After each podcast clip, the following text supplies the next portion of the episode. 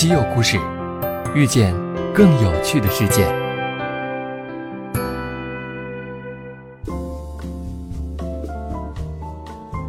西门子调频一八四七的听众朋友们，大家好！这个冬天有点特别，怎么特别呢？特别冷，而且过不了多久就春节了，那时候我们就真的冻成狗了。作为一个纯种的北方汪。不仅穿上了被时尚界嫌弃的秋裤，还眼巴巴地看着南方人晒雪景，再没有了优越感。不过也不算完败，我们大北京、大河北还有好多滑雪场，滑雪观雪两不误。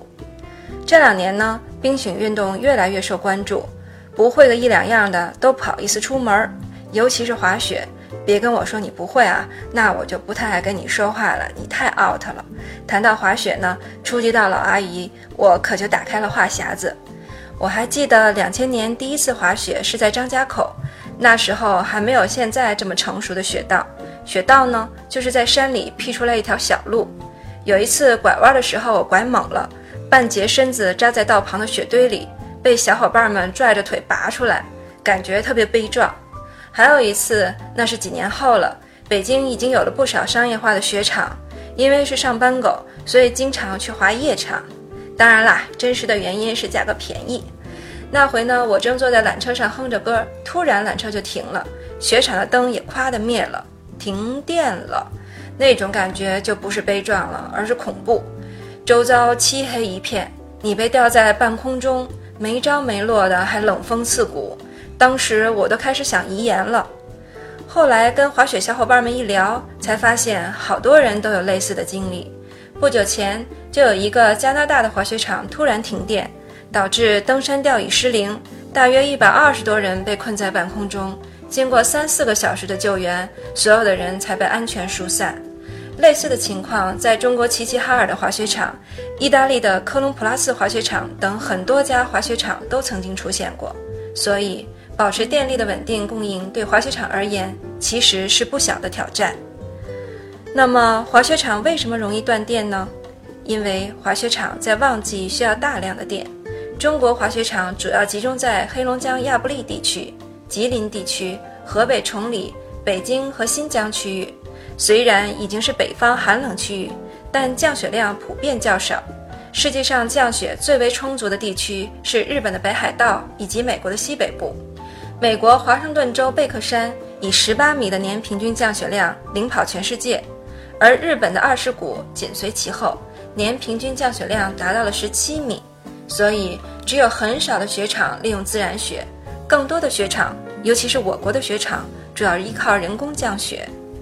于是，造雪能力就成为了评价雪场好坏的重要指标。崇礼的万隆滑雪场是当之无愧的造雪之王。虽然其自然降雪量较少，但它主要依靠超过二百台造雪机日夜运行，来保证雪的数量和质量，其耗电量可想而知。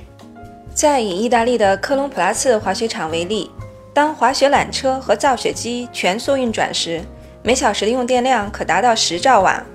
那么，十兆瓦是个什么概念呢？为此，小编我特意请教了两位专家，可惜专家给出的答案太不一样了。有一个说哇，这么大用电量，快赶上个小城市了。还有一个说没多少吧，就是开好多电暖气嘛。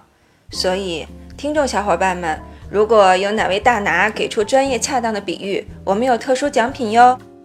那么接着说滑雪场，在旺季呢，滑雪场需要大量的电力，可到了夏季，滑雪场的用电量就会骤降。很多滑雪场在夏季就把自己改造为度假村、高尔夫球场。科隆普拉斯滑雪场在夏季用电量几乎为零，这种悬殊的季节性用电差给滑雪场的能源管理带来了不小的挑战。同时，因为雪场大多在山上，一些地质运动也会导致输电线路受损，容易发生断电事件。而冬季暴风雪也给线路维修造成了极大的困难。好吧，为什么老拿意大利的科隆普拉斯滑雪场说事儿呢？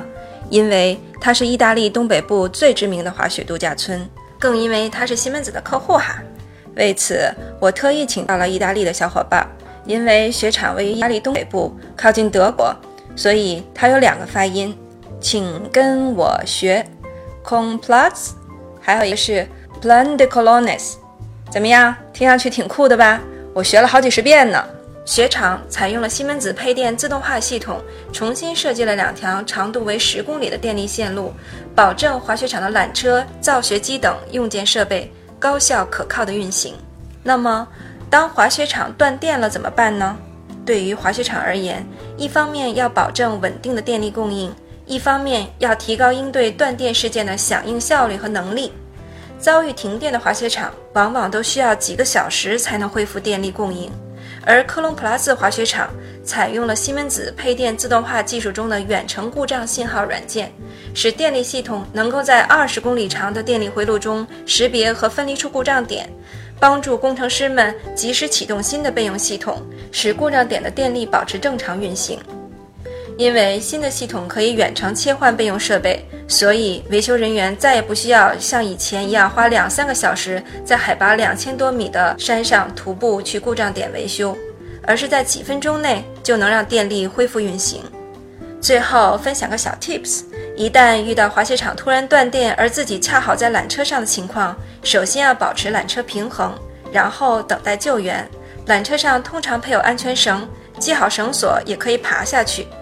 其次嘛，就是选择一个好看的同伴跟你坐一辆缆车喽，这样即使停电，世界也能一片和谐。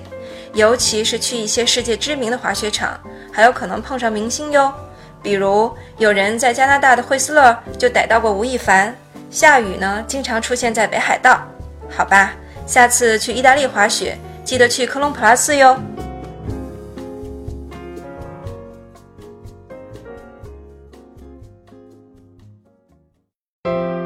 订阅稀有故事，用知识唤醒你的耳朵。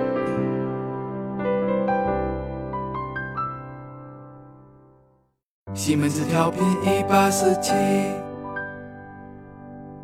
西门子博大精深，同心致远。